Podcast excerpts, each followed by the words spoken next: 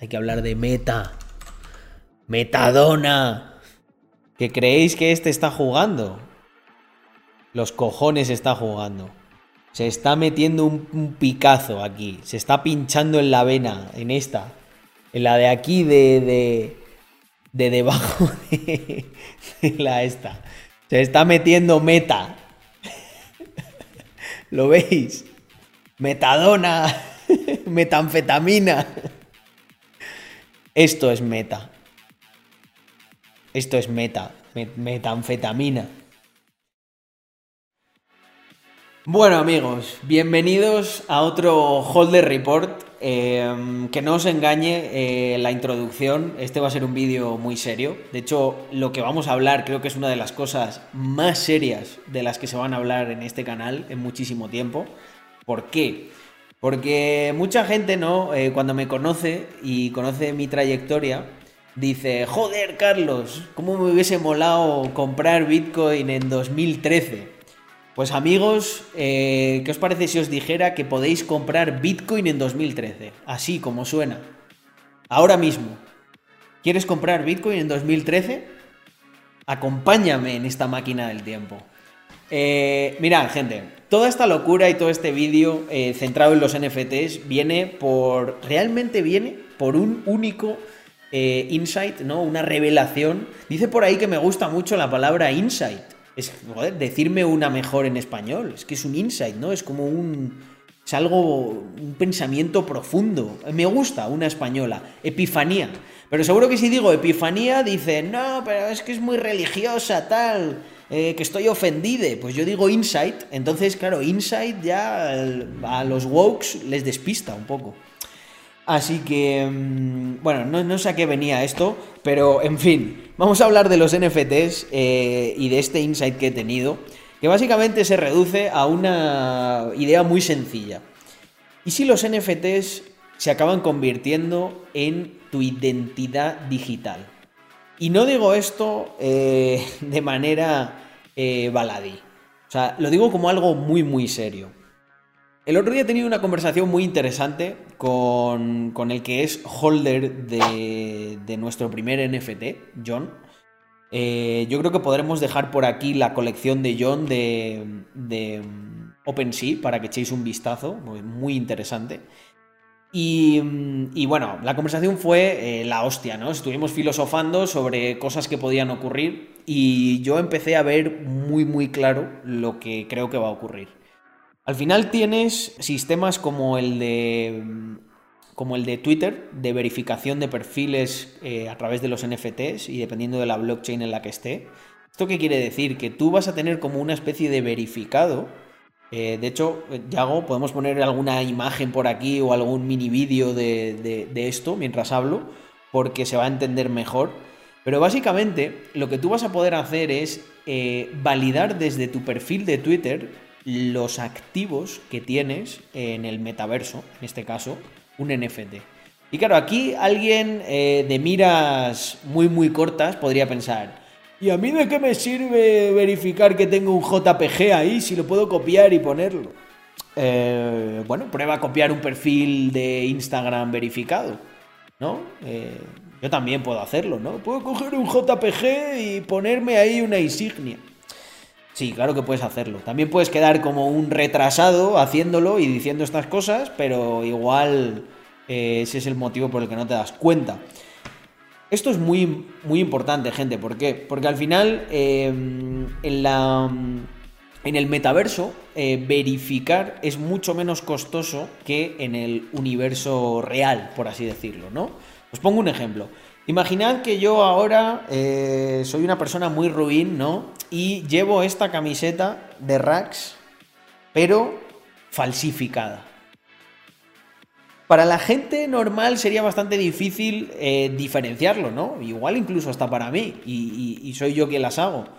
Pero sin embargo, lo que es imposible de falsificar es un NFT de esta camiseta. Os lo aseguro, es imposible. Y para cualquier persona sería muy sencillo verificar en OpenSea si eso pertenece a la persona que dice que es eh, el poseedor. Entonces, eh, una vez hemos entendido este concepto, ahora es donde viene lo bueno. la identidad digital eh, trabajada de esta manera te va a permitir hacer cosas que, bueno, va a permitir a, todo el mundo hacer cosas que antes solo estaban al alcance de la imaginación. Tú imagínate que nosotros en Rax sacásemos una colección de NFTs, ¿no? Por alguna casualidad.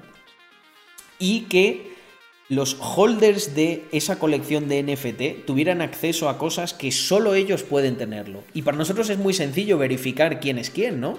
Porque podría venir esa, esa persona eh, mostrarnos su NFT o mandarnos un mensaje desde, desde la cuenta que holdea ese NFT y tan sencillo como eso, ¿no? O sea, imaginaros, por ejemplo, hace poco hicimos un evento en Madrid que fue muy improvisado, pero que estuvo muy divertido, ¿no? Con toda la comunidad. Y, y bueno, pues vino un montón de gente, ¿no? Que pues cada uno eh, vino porque le, le, apeteció y fue un evento totalmente abierto. Pero la gente nos pedía, ¿no? oye, ¿por qué no hacemos algo en Andorra, ¿no? Algo quizá más exclusivo.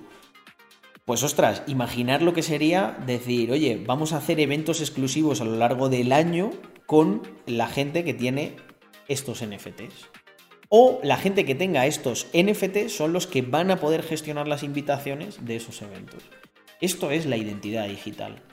Porque a muchos de vosotros yo os conozco a través de, una pantalla, ¿no? es, un nombre, es, un, ente no físico, ¿no? En, el medio en el que intercambiamos, pero con el que, joder, yo empatizo, hago un montón de cosas, ¿no? Entonces, cada vez empieza a tener más sentido que a lo mejor tu identidad digital sea también algo que, no es físico, ¿no? Y ni, necesita serlo. Y es que eh, esto crea un universo de posibilidades, porque de...